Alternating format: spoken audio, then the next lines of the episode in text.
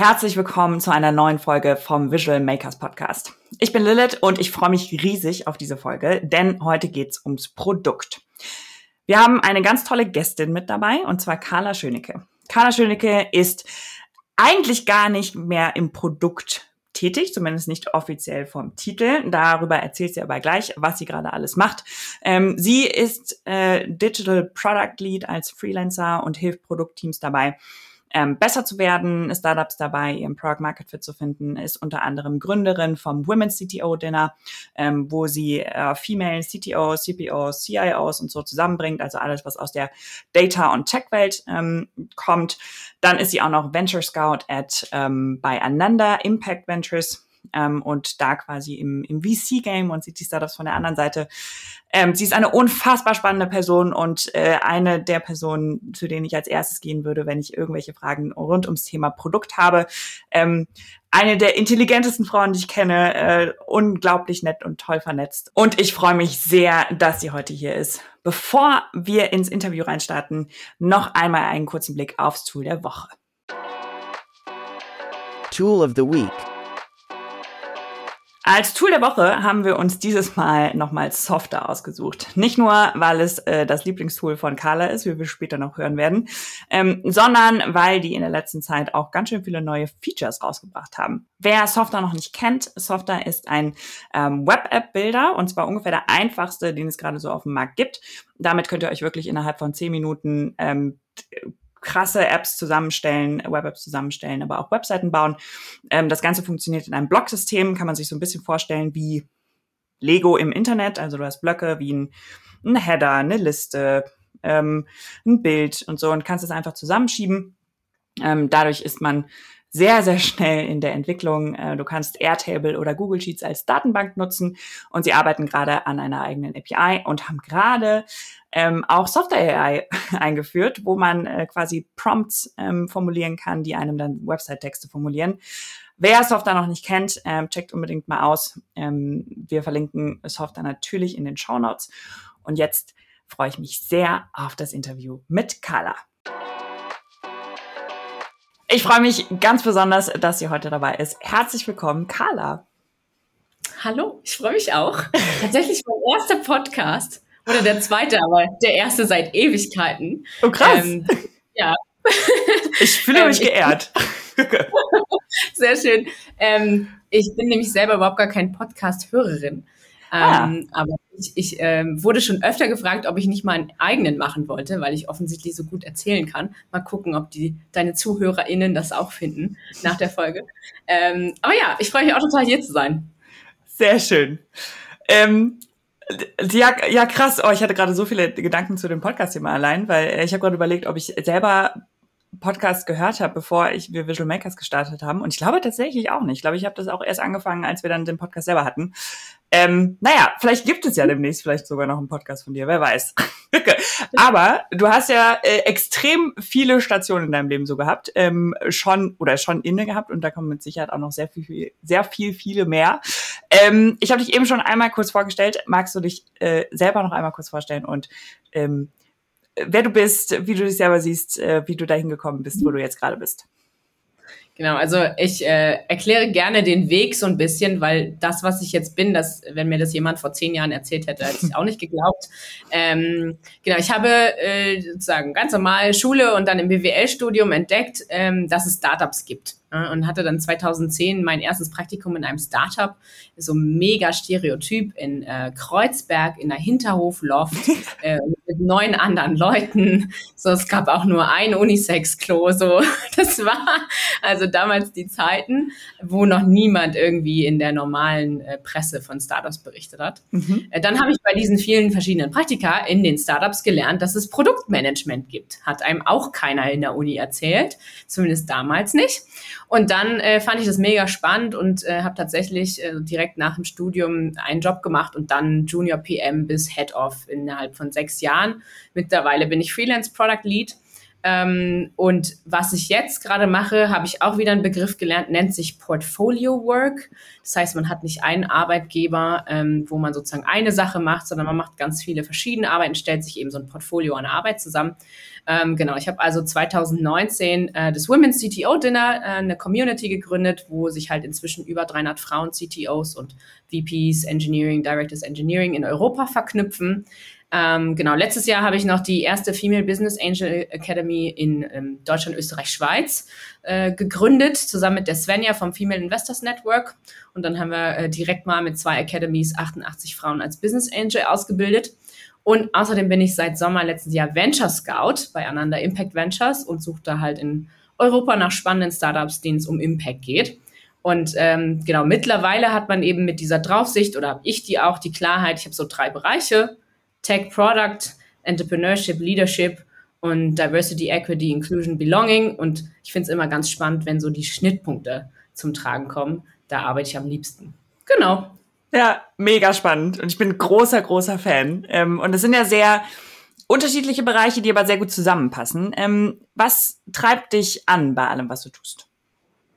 Ja, ich glaube, ich habe so einen extremen Entdeckerinnengeist. Ja, ich mag total viel äh, Sachen lernen und habe da Spaß dran. Und ich sage immer so, dann fangen so meine Antennen an zu knistern, ähm, auch wenn ich neue Menschen kennenlerne. Jeder hat einem irgendwas zu erzählen, was man vorher noch nicht wusste oder eine, eine Life-Story, äh, wo man sagt, boah, krass, was du schon alles gerissen hast.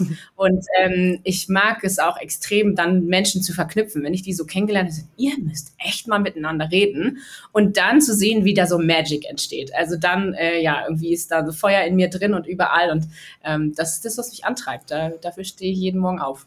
Ja, voll schön. Da, da kann ich mich auch sehr, sehr gut äh, mit, mit identifizieren. Ähm, wir haben im Vorgespräch äh, kurz über deine Rolle bei, ähm, bei Ananda äh, Impact Ventures gesprochen und ähm, wo du gesagt hast, du hast eine sehr, sehr große Leidenschaft für Product. Äh, die teilen wir, glaube ich, äh, auch, auch beide. Und das aber eigentlich dein Job jetzt gerade oder deine Tätigkeiten jetzt gerade gar nicht so viel oder offiziell gar nicht so viel Produkt beinhalten, mhm. aber das bei einander natürlich trotzdem eine große Rolle spielt. So, wie, wie sieht das aus gerade?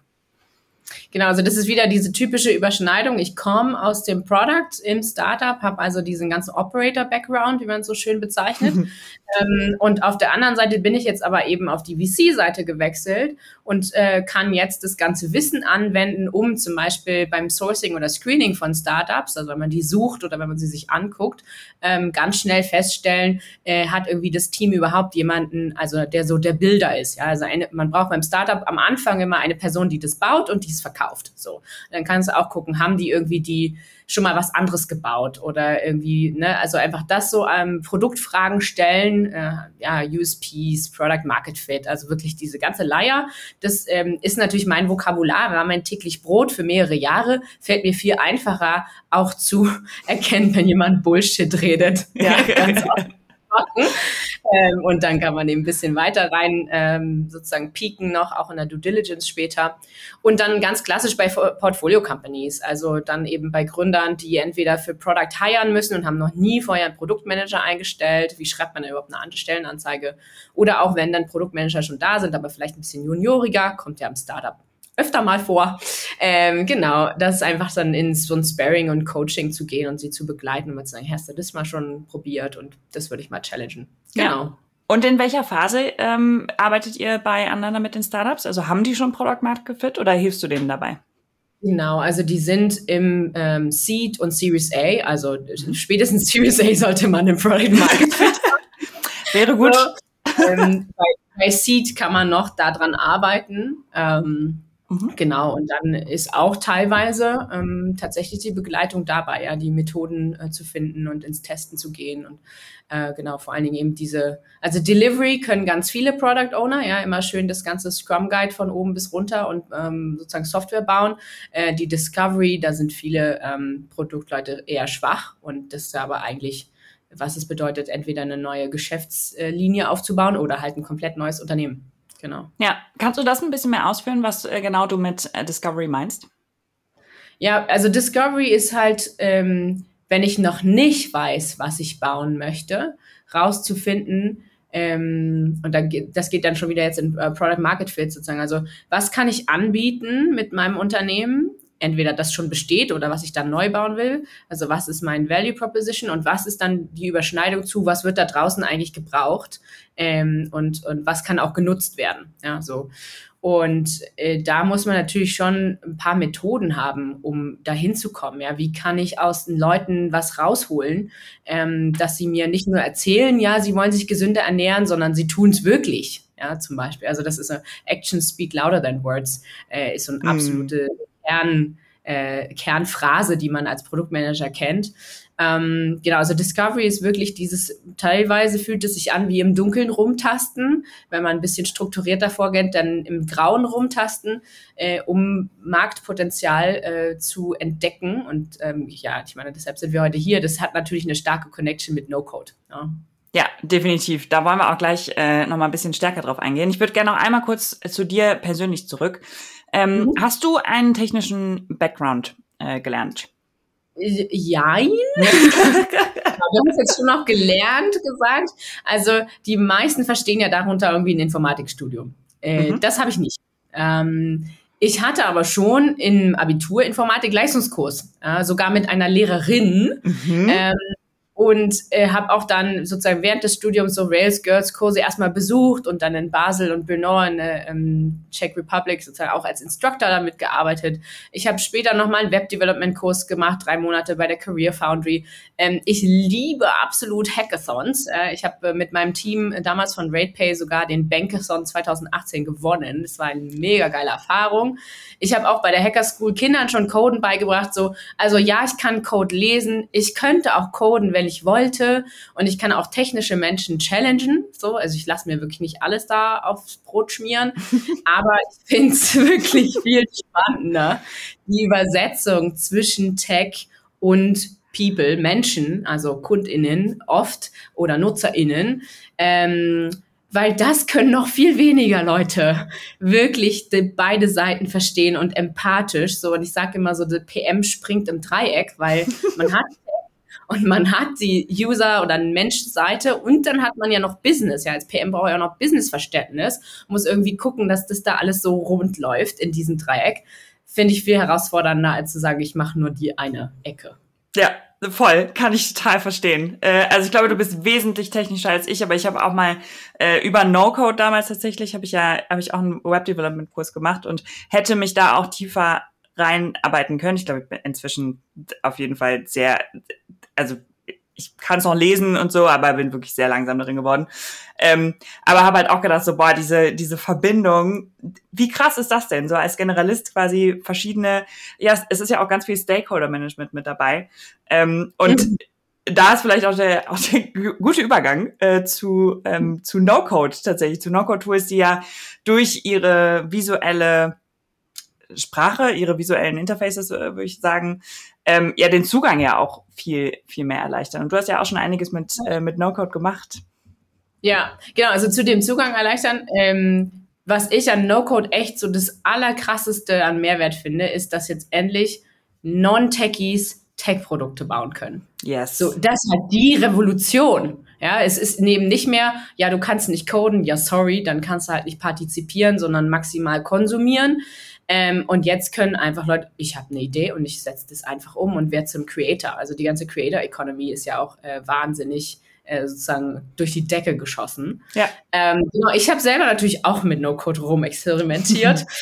ähm, genau, also mein, mein Lieblingstool äh, wirklich hands down Software. Ähm, ich mag es auch sehr, dass da eine Female Founder dahinter steht, die liebe Mariam. Mariam, ja, ähm, liebe Grüße. Genau, äh, Sehr cool, auf jeden Fall, auch aus Berlin. Mhm. Und ähm, genau, ich habe damals, äh, wollte ich einfach mal testen, so Female Founders, war auch irgendwie so mein Thema, ähm, brauchen Unterstützung, vielleicht kann man irgendwie dieses ganze Wissen, was in den Accelerators ja auch manchmal einem beigebracht wird, kann man einfach in so eine Liste packen. Da gab es ja ganz viele Listen, die man dann für irgendwie 9 Euro oder 19 Euro oder sowas kaufen konnte. Und habe also ein Female Founders Kit erstmal nur konzeptioniert und auf so einer Landingpage zusammengestellt und gemeint, hier, Warteliste, tragt euch ein, wenn ihr Bock habt. So. Ähm, ja, das war ein Test, der ist zwei Jahre her und da sind, glaube ich, noch fünf Leute, die sich eingetragen haben bisher. Ähm, war also irgendwie nicht Also ich habe entweder nicht die richtigen Kanäle gehabt, um die Leute zu erreichen, ähm, habe es auch auf LinkedIn gepostet, aber äh, ja, da hat irgendwie nicht so ein Interesse gezogen. ähm, das Zweite, was ich gebaut habe, war ähm, ein sozusagen digitales Lobkärtchen-Tool. Äh, wer sich unter Lobkärtchen nichts vorstellen kann, sind so Visitenkarten, große Kärtchen, Papier, ja, ähm, steht sozusagen farbig und ähm, auf der einen Seite steht dann eben irgendwie so awesome oder perfekt oder irgendwie sowas, ein positives Wort. Und auf der anderen Seite kann man so auf ein paar Zeilen schreiben, boah, fand ich richtig cool, wie du das Meeting moderiert hast oder diese Ruhe, mit der du heute den Konflikt äh, durchgelöst hast, perfekt, ja, so. Und das habe ich dann ArbeitskollegInnen gegeben und dachte so, krass, die haben das ja anderthalb Jahre später immer noch auf ihrem Schreibtisch liegen. So, das muss ja mega wertvoll sein, mal ein positives Feedback zu bekommen. Und dann kam die Pandemie und dann konnte ich niemanden mehr Visitenkarten im Büro übergeben. Ähm, und es lag auch nicht mehr auf dem Schreibtisch. Und dann habe ich mir gedacht, das mache ich jetzt einfach digital. Also habe ich mir so eine Kärtchen ausgedacht, visuell, und habe damit Software und Airtable und Zapier so ein bisschen verknüpft, dass man sich das per E-Mail schicken kann ja, das hat auch überhaupt gar nicht funktioniert. äh, tatsächlich äh, der Wert von einer Karte, die man persönlich von einer Person bekommt, kurz nach dem Moment, wo man was gemacht hat und dass man sich dann hinlegen kann, wo man visuell daran erinnert wird, dass man mal irgendwie gelobt wurde, viel, viel wertvoller als irgendwie so eine E-Mail, die man da geschickt bekommt mit einem farbigen Bildchen. Ähm, genau, und dann habe ich tatsächlich nicht aufgegeben, sondern weitergemacht ähm, und eine Webseite für meine Schwägerin gebaut. Ähm, die war nämlich völlig unzufrieden mit ihrer ähm, eigenen Company-Homepage. Also die hat einen Friseursalon und äh, die wollte dann nicht immer die ganze Zeit hin und her und hat das alles nicht verstanden. Ich so, komm, wir bauen hier in zwei äh, Tagen mit Card einfach schnell eine Company-Page hin. Die kannst du dann selber dich einloggen und verwalten und Texte, Fotos ändern, wie du lustig bist und die ist nach wie vor extrem happy damit. Und es freut mich natürlich so ein bisschen. Ja, voll, auf jeden Fall. Card ist tatsächlich auch eins der Tools, die, wo ich selber noch nicht so viel Erfahrung drin habe. Ich habe mich, glaube ich, mal äh, ein, zwei Mal durchgeklickt, aber wollte immer mal äh, auch mal was damit bauen. Äh, warum, warum Card? Äh, einmal kurz zusammengefasst, worin sich das unterscheidet ja. in, zu Squarespace, äh, The Wix, Webflow und dem ganzen Kram? Es ist extrem simpel, weil eigentlich ist es nur für One-Page-Websites mhm. Äh, wo du alles sozusagen nur dann über Jump Marks runter und die haben aber eine, ein Template, wo man dann sozusagen so eine Art mehrere Seiten machen kann. Und ähm, ich habe diese One-Page-Art habe ich für meine eigene Website benutzt und auch für das Women's CTO Dinner. Und wo man dann so jumpen kann, habe ich halt benutzt äh, für, für den Friseursalon, damit da ein bisschen Anfahrt getrennt ist von Terminbuchen. Ja. Genau. Aber wirklich ist also mega easy. Ich habe es sogar meiner Mama beigebracht und wenn die das verstanden hat, dann ist es wirklich ein Einsteiger-Tool. ja, ja, das stimmt. Voll. Den, den Mom-Test äh, oder den, den Oma-Test hast du bei mir noch nicht ganz verstanden. Also habe ich auch schon verschiedene Tools ausprobiert, aber den Mom-Test haben schon einige Tools auch bei mir tatsächlich verstanden. Ich weiß genau, wovon du redest. ähm, was sind denn deine wichtigsten Tools äh, in deinem Alltag gerade? Mhm. Äh, ja, also definitiv alles, was in der G Suite drin ist. Mhm. Also ähm, ja, von Docs über Sheets, über E-Mail, ganz klar, die Präsentation, so das benutze ich die ganze Zeit. Und dann kommt so ein bisschen auf den Auftraggeber drauf an. Also in, im VC-Kontext benutzt man Affinity hoch und runter, das ist halt ein CRM, äh, wo man die ganzen Startups und Kontakte und so weiter reinpackt. Ähm, dann halt einfach Slack für Teamkommunikation, wobei Slack mit Einschränkung, weil das funktioniert aus meiner Erfahrung nur für Teams, die fast täglich miteinander arbeiten. Alle Communities, mhm. die nicht miteinander arbeiten, die sind tot auf Slack. Mhm. Ähm, genau, dann Notion, ähm, um so wirklich Wissensmanagement komplett zusammenzuziehen. Automatisierung mit Make und Zapier, ähm, Pipedrive und WordPress, das hat alles dann mit der Fin Academy zu tun, weil wir natürlich zu zweit nur sind, die Academy zu stemmen und da muss einiges wegautomatisiert werden. Genau. Ja, macht auf jeden Fall voll Sinn. Warum Make und Zapier? Warum nicht eins von den beiden? Äh, weil mit Zapier angefangen und bisher noch nicht alles in Make übersetzt. das ist praktisch. Genau. Ja, das äh, kenne ich auch, das Problem. Haben wir nicht mehr, aber äh, ja, definitiv eine ganze Weile gehabt. Ähm, lass uns noch mal einmal zurück zum, äh, zum Thema Prototyping äh, kommen bei Startups und, ähm, und Product Market Fit und so. Ähm, wie begleitest du die Startups auf ihrem Weg zum, zum Product Market Fit? Und ähm, was sind da so die, gibt es da einzelne Steps, die du mit denen durchgehst? Das ist ähm, mittlerweile total intuitiv, deshalb fällt es mir schwer, das zu beschreiben. Mhm. Äh, es gibt natürlich einige Dinge, die ich äh, sozusagen abklopfen muss, um erstmal zu verstehen, was hat, was macht das Startup eigentlich? Also wenn ich im Call kennenlerne, okay, was ist euer Markt, also was ist euer Value Proposition, irgendwie eben was stiftet Wert für welche KundInnen, also was ist die Zielgruppe, welche Kanäle, also eigentlich kannst du so einmal den Business Model Canvas äh, sozusagen durchgehen, damit du einmal so, ah, okay, super. Und dann äh, schaut man ja, wo es dann da hakt. Also passen die Kanäle zu der Zielgruppe, äh, passt irgendwie äh, die, ist es nur einmal Revenue, das ist Recurring Revenue, ja, wie stellt ihr euch so dass man dann irgendwo zu einem Geschäftsmodell hinkommt. Ähm, aber jeder, der schon mal mit dem äh, Business Model Canvas gearbeitet hat, weiß ja, dass davor das Customer Profile kommt und auch die, sozusagen die Value Proposition Canvas. So und äh, da müssen die natürlich auch durch. Also je nachdem, wo sie auf diesem Spektrum stehen, muss man gucken, welche Fragen man sich jetzt annimmt. Ähm, genau. und wie, äh, nochmal kurz dazwischen gefragt, wie kommen die denn ähm, bei, bei euch an? Also das kann ja einerseits, also bei Startups, aber natürlich auch übertragen später auf Corporate Innovation und sowas. Man kommt mit, erstmal mit einer Idee und dann versucht man das in ein Geschäftsmodell ver zu verpacken oder ist quasi schon eine Idee für ein Geschäftsmodell da und das nehmt ihr dann quasi nochmal auseinander oder wie läuft das? Ähm, also bei Ananda zum Beispiel, bei, bei Seed-Unternehmen, da haben die auf jeden Fall schon ihre die Idee und haben die auch schon drei, vier Mal geändert. So, mhm. Die haben also, wenn sie auf uns zukommen, kommen die mit einem ganz klaren Pitch-Deck, wo sozusagen USP drin steht, wo schon entweder erste Umsätze oder Business, also das ist schon echt sehr, sehr weit. Mhm. Ja, die müssen, glaube ich, ihr Geschäftsmodell nicht mehr so krass entwickeln oder, ähm, also das arbeitet zumindest schon mal.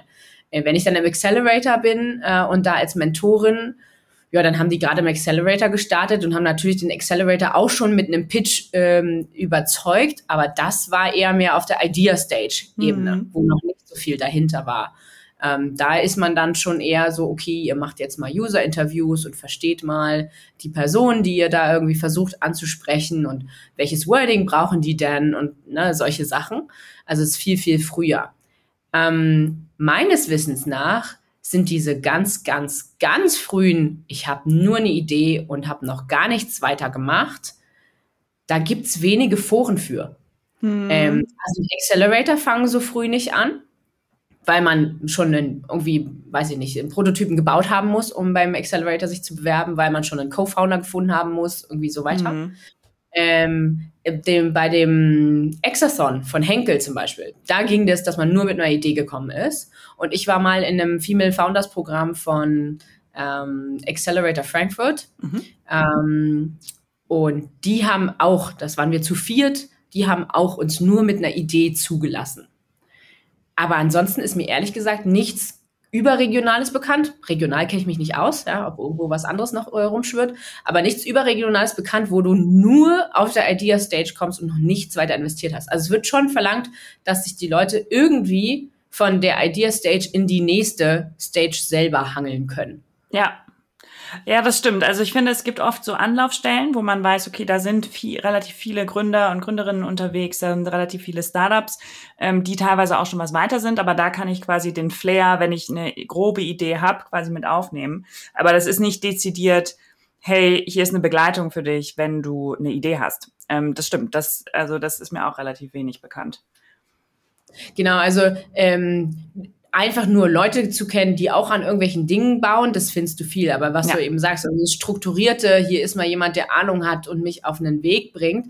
Also ich weiß, dass Grace zum Beispiel, ähm, also Female Entrepreneurship äh, Accelerator, Grace, äh, auch in Berlin, die haben ja jetzt so eine ähm, Female Founder Academy, glaube ich, äh, nennen sie das, rausgebracht, wo man halt auch, da gibt's dann ein Sales-Modul und ein Product-Modul und so weiter. Da kann man das so ein bisschen lernen. Ähm, aber ja, warum haben sie das gebaut? Weil äh, gab noch nichts. Ja. ja. Und mega wichtig, äh, dass es das gibt. Deshalb finde ich es auch so cool, dass du, äh, dass du so engagiert bist ähm, in, ähm, in den ganzen Bereichen Female Founder, Women in Tech und so. Ähm, sehr, sehr cool. Ähm, Nochmal zurück zum, zum Prototyping und zum, mhm. äh, wo, wie finden wir denn unseren, unseren Product Market Fit? Ähm, du hast eben gesagt, in der Product Discovery testet ihr auch äh, ganz viel so ausprobieren von, okay, redet erstmal mit Menschen, was für ein Wording brauchen die und so. Warum ist es so wichtig, auch immer weiter zu testen? Also grundsätzlich das Testen ist erstmal deshalb so wichtig, weil wenn man einfach geradeaus entwickelt und das machen leider Founder viel zu häufig, weil sie so krass davon überzeugt sind, dass sie hier voll die Goldgrube gefunden haben und das wird auf jeden Fall jemand kaufen und meine Mama und mein Papa sagen auch, sie würden es auf jeden Fall kaufen. ja, so, ähm, dass sie dann voll in die falsche Richtung rennen und sich verrennen. Ja, also diese verschwendete Zeit also verschwendetes Geld ist oder rausgeschmissenes Geld, ja, ist blöd, ist, aber kann man wieder irgendwo anders reinholen. Verschwendete Zeit lässt sich nie wieder aufholen. Hm. Die ist weg. Das heißt, diese verschwendete Zeit und noch dazu das rausgeschmissene Geld. Es ist sehr teures Lehrgeld, was man da zahlt, wenn man nicht testet. Ähm, und dass man immer weiter testet, ist so eine Grundprämisse äh, in Produktentwicklung, die ist nämlich nie abgeschlossen, sondern du musst, selbst wenn du das eine Produkt jetzt irgendwie ähm, zu Ende bringst, weil das irgendwie, ja, gibt's halt den Markt nicht mehr, haben sich Leute weiterentwickelt. Ja, vor zehn Jahren gab es kein Mobile, Mobile Shopping, mittlerweile kaufen alle nur noch am Handy. Ja, hat sich also was verändert. Ähm, dann kann ich ein Produkt begraben, aber das nächste ist ja schon längst hoffentlich erwachsen weil äh, sonst ist dein Unternehmen halt auch nicht mehr da.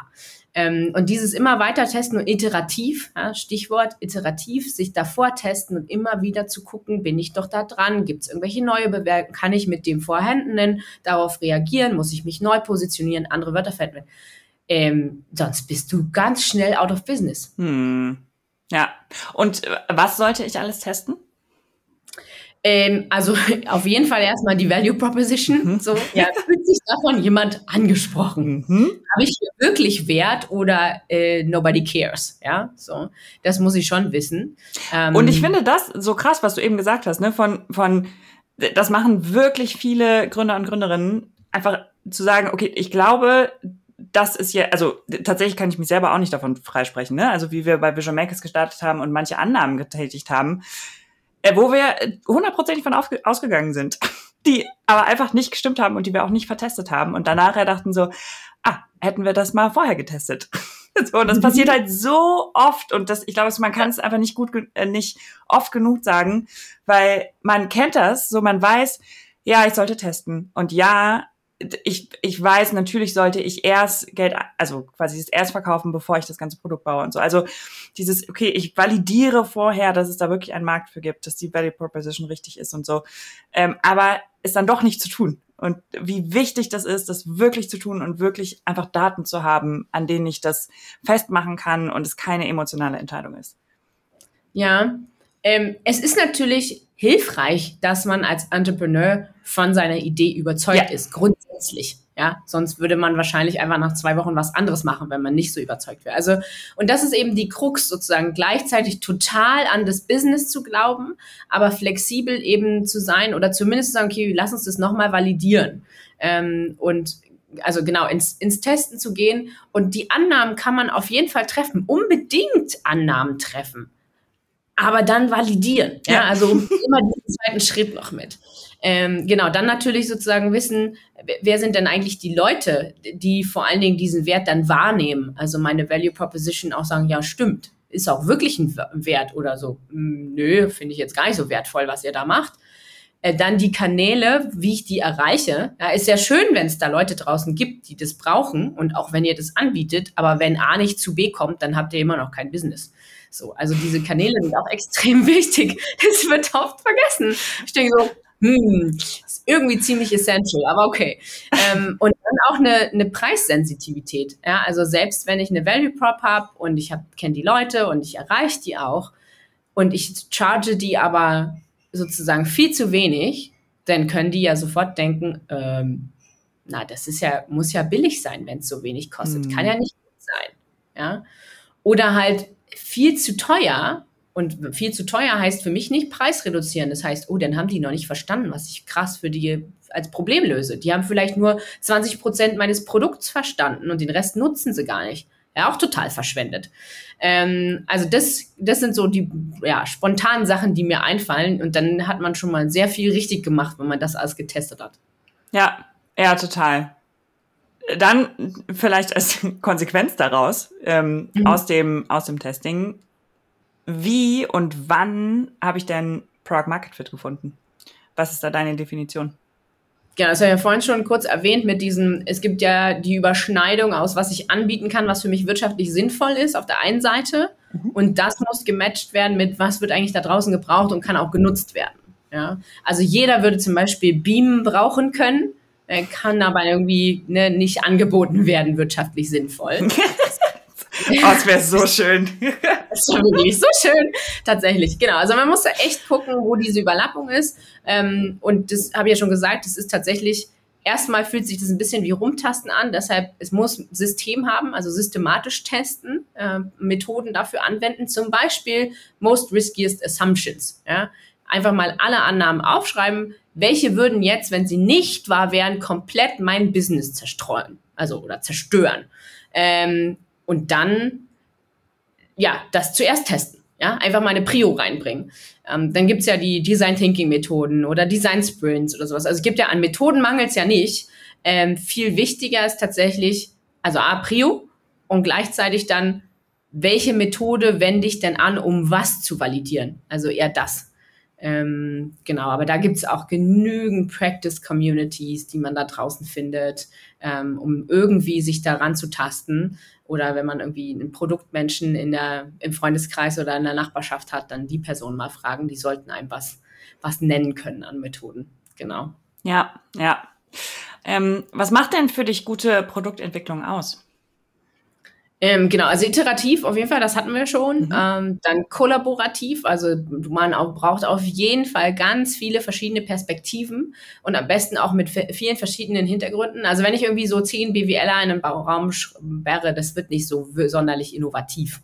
Ähm, es wird richtig schön manchmal auch ein bisschen stressig, ähm, wenn man sozusagen irgendwie einen Sozialwissenschaftler und einen Religionswissenschaftler und äh, also so völlig bunt, ja, und dann am besten noch ein Feuerwehrmann und ein Handwerker äh, oder Feuerwehrfrau. So, und die dann eben zu gucken, äh, was haben die dann noch für Perspektiven auf meine Lösung oder auf das Problem oder ähm, genau, wie können wir zusammen da äh, was Rundes draus machen. Aber wie, wie meinst du das genau? Also meinst du aus einem Team, aus einem Unternehmen, ich habe, sagen wir, ich habe jetzt ein Startup irgendwie mit fünf Leuten oder so, arbeiten, du meinst besonders crossfunktional, dass quasi alle daran aus ihren verschiedenen Perspektiven mitarbeiten oder dass man sich quasi noch Meinungen von außen reinholt, die möglichst divers sind? Beides. Mhm. Also du kannst sowohl äh, crossfunktional sagen, jetzt machen wir intern, sodass halt Design mit äh, Tester, mit Frontend, mit Backend, mit Produkt, mit äh, Customer Service, mit Sales und mit Marketing und wer noch nicht alles da rumhüpft, zusammen in einem Raum ist, also auch dann wieder ne, so Stakeholder außerhalb vom Tech-Team. Ähm, und gleichzeitig kannst du dir zum Beispiel aber auch so ein, ähm, was war denn das, User Research Council oder so, hat immer nette Namen, meint immer das Gleiche. ich stelle mir irgendwelche Leute zusammen, die ich glaube, die eine schöne andere Perspektive für mein Business haben. Ähm, und frage die, ob die regelmäßig bereit wären, irgendwas sich anzugucken und Feedback zu geben. Und ganz ehrlich, Leute lieben es, wenn die ihren Senf dazu geben können. Also, ne, fragt alle möglichen Leute, die lieben es, äh, wenn man ihnen irgendeinen Prototyp vorsetzt und sie müssen laut denken oder sowas. Und also das kommen wir zum nächsten Punkt, sehr nah an KundInnen. Ja, also wirklich setzt denen was, was sie anfassen können vor. Erzählt denen nicht halbe Stunde, was ihr bauen wollt, sondern zeigt's ihnen. Lasst sie da meinetwegen sogar durchlaufen räumlich. Dann malt ihr halt die äh, Kundenzustände auf den Boden auf, ja, irgendwie oder alles Mögliche, damit's erfahrbar wird denn Actions speak louder than words, haben wir schon mal gehabt. Die können mir den lieben guten Tag alles Mögliche erzählen, was sie denn so machen. Aber wie sie sich verhalten, das will man eigentlich beobachten.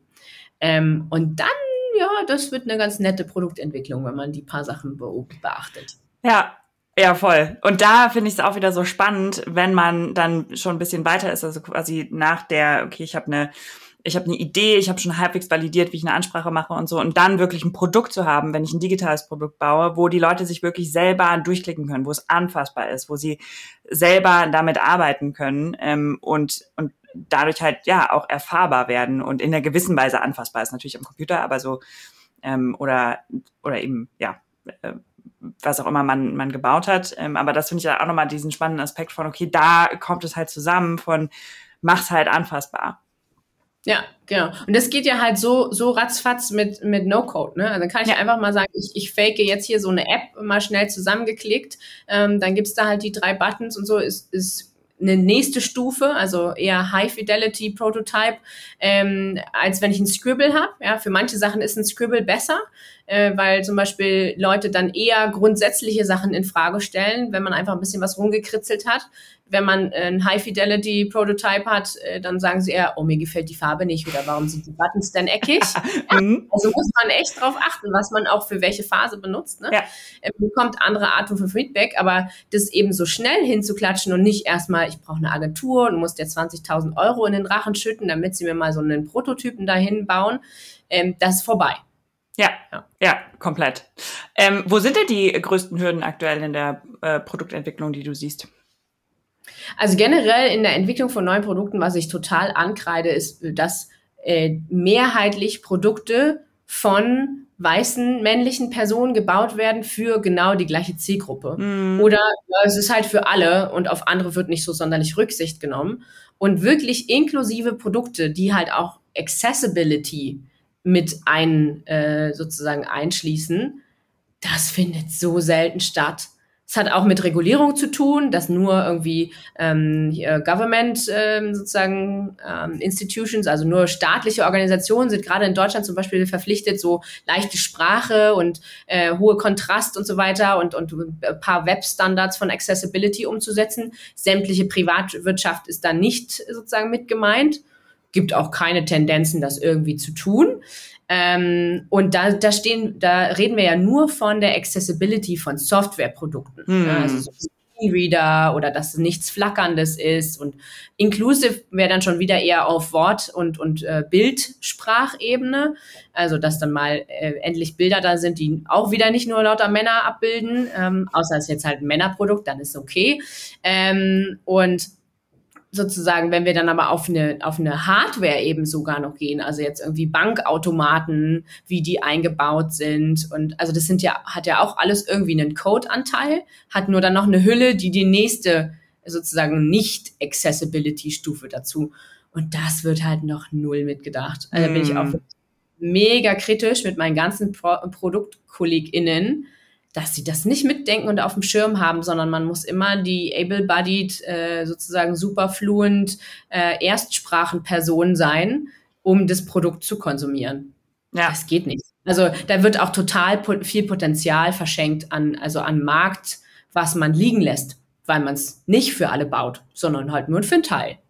Ja, ja, das stimmt. Und ich meine, klar, man lebt immer so in seiner eigenen Bubble, aber es spricht halt auch niemand drüber, ne? Also es gibt ja super wenig ähm, äh, Communities, äh, Podcast-Artikel, Blogs und sowas, wo das Thema genau angesprochen wird, die weit verbreitet sind. Ne? Also das Thema ist auch einfach noch, glaube ich, so nicht in den Köpfen drin und wird deshalb auch einfach mhm. oft nicht mitgebracht, äh, gedacht und ja. deshalb umso wichtiger einfach regelmäßig ähm, drüber zu sprechen. Ja, ich glaube, da können auch einige No-Code-Tools noch ähm, äh, noch einiges noch einiges dran machen. Ich hatte eine lange Diskussion letztes Jahr in Paris auf dem No-Code Summit ähm, mit der Lizzie, Community Managerin von Softer, wo wir auch genau über das Thema äh, gesprochen haben, ähm, über ähm, ja ähm, Accessibility, ähm, Inklusion, Inklusion quasi von ähm, bei, bei No-Code-Tools ähm, und dass Software da auf jeden Fall auch einen Weg gehen will. Äh, also mhm. nochmal ein Pluspunkt für die. Sehr cool. Ähm, welche Potenziale siehst du denn ähm, für No- und Low-Code in der Produktentwicklung? Ja, also ich glaube, wenn wir es jetzt noch nicht so äh, klar gemacht haben, dann sage ich es jetzt nochmal. Also extrem wertvoll in der Discovery, weil man halt schnell Prototypen, anfassbare Prototypen bauen kann, um Dinge zu vertesten. Ähm, und damit ist auch eine Landingpage gemeint, wo man einfach mal schnell eben über eine Warteliste E-Mails einsammeln kann und dann merkt, hm, kein Interesse da.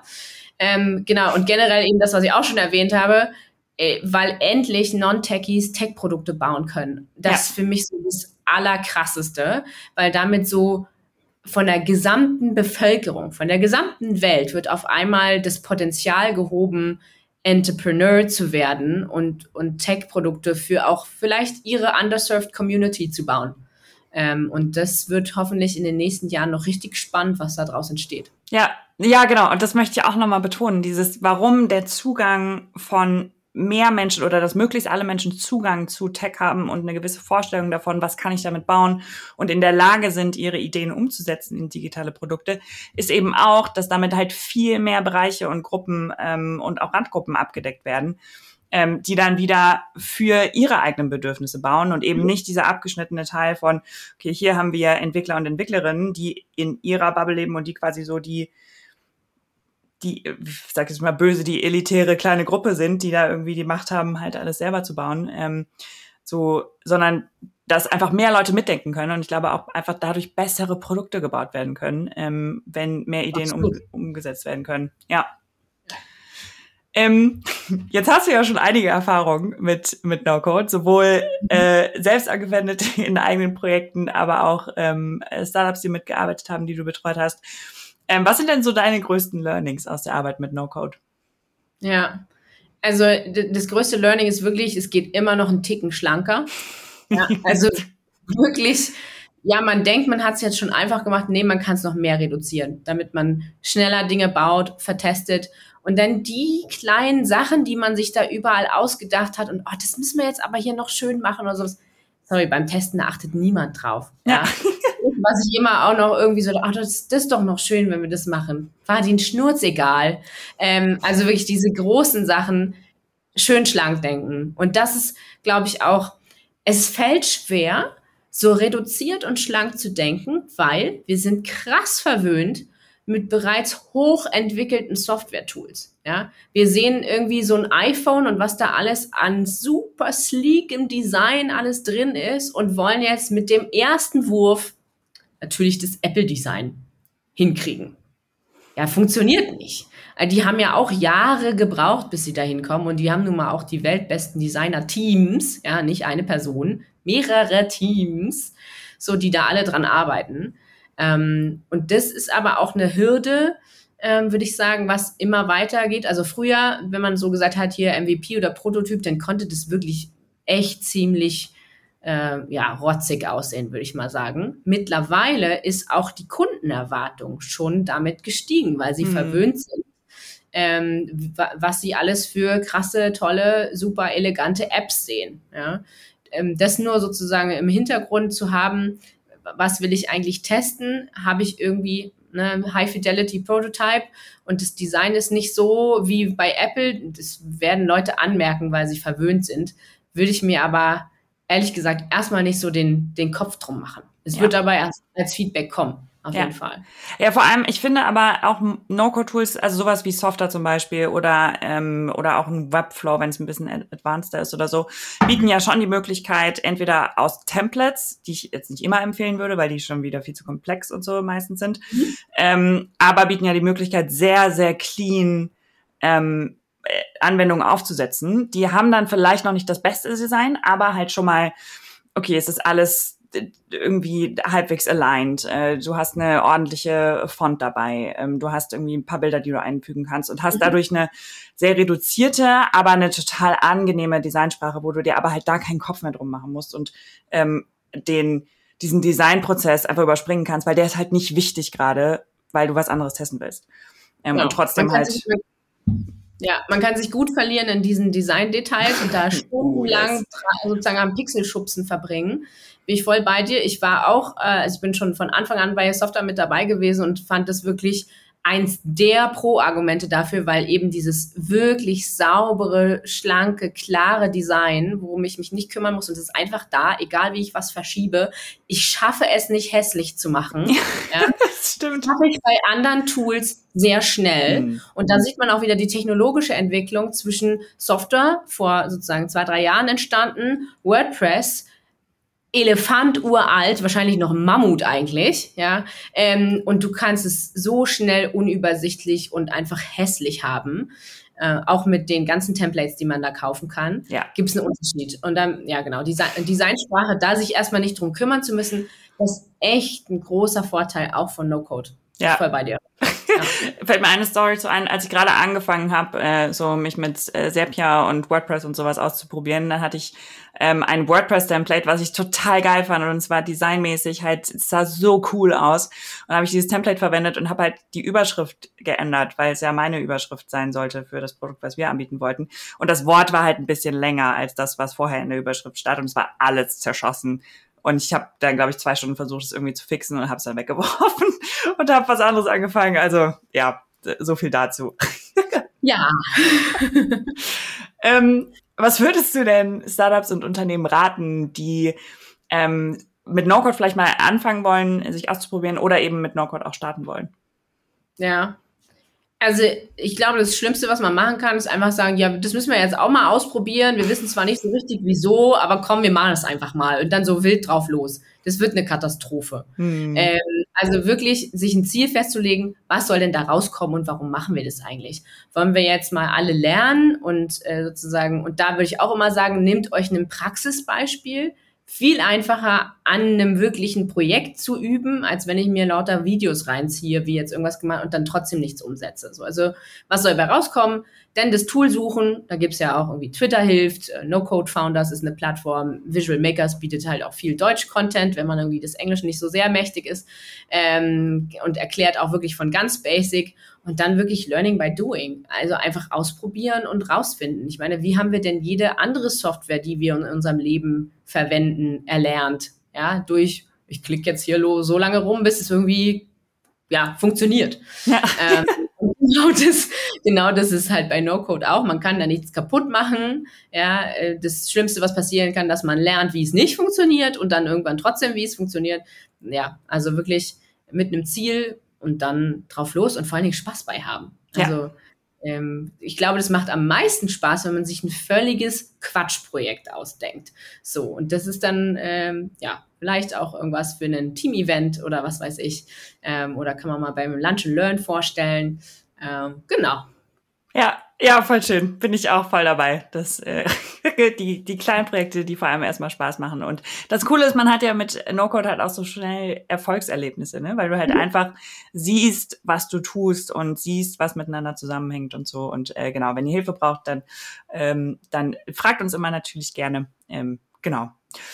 Ähm, wir sind auch schon quasi äh, am, am Ende des Gesprächs angekommen, äh, Carla. Das, äh, es hat sehr, sehr viel Spaß gemacht mit dir. Ähm, wo kann man dich denn erreichen? Wie kann man dich finden, äh, wenn du gefunden werden möchtest? Ähm, wenn, äh, wenn es Leute gibt aus unserer Community, die, die eine Frage haben, ähm, die, die mal gucken wollen, was du so machst, die das spannend finden. Genau. Ähm, also immer gerne.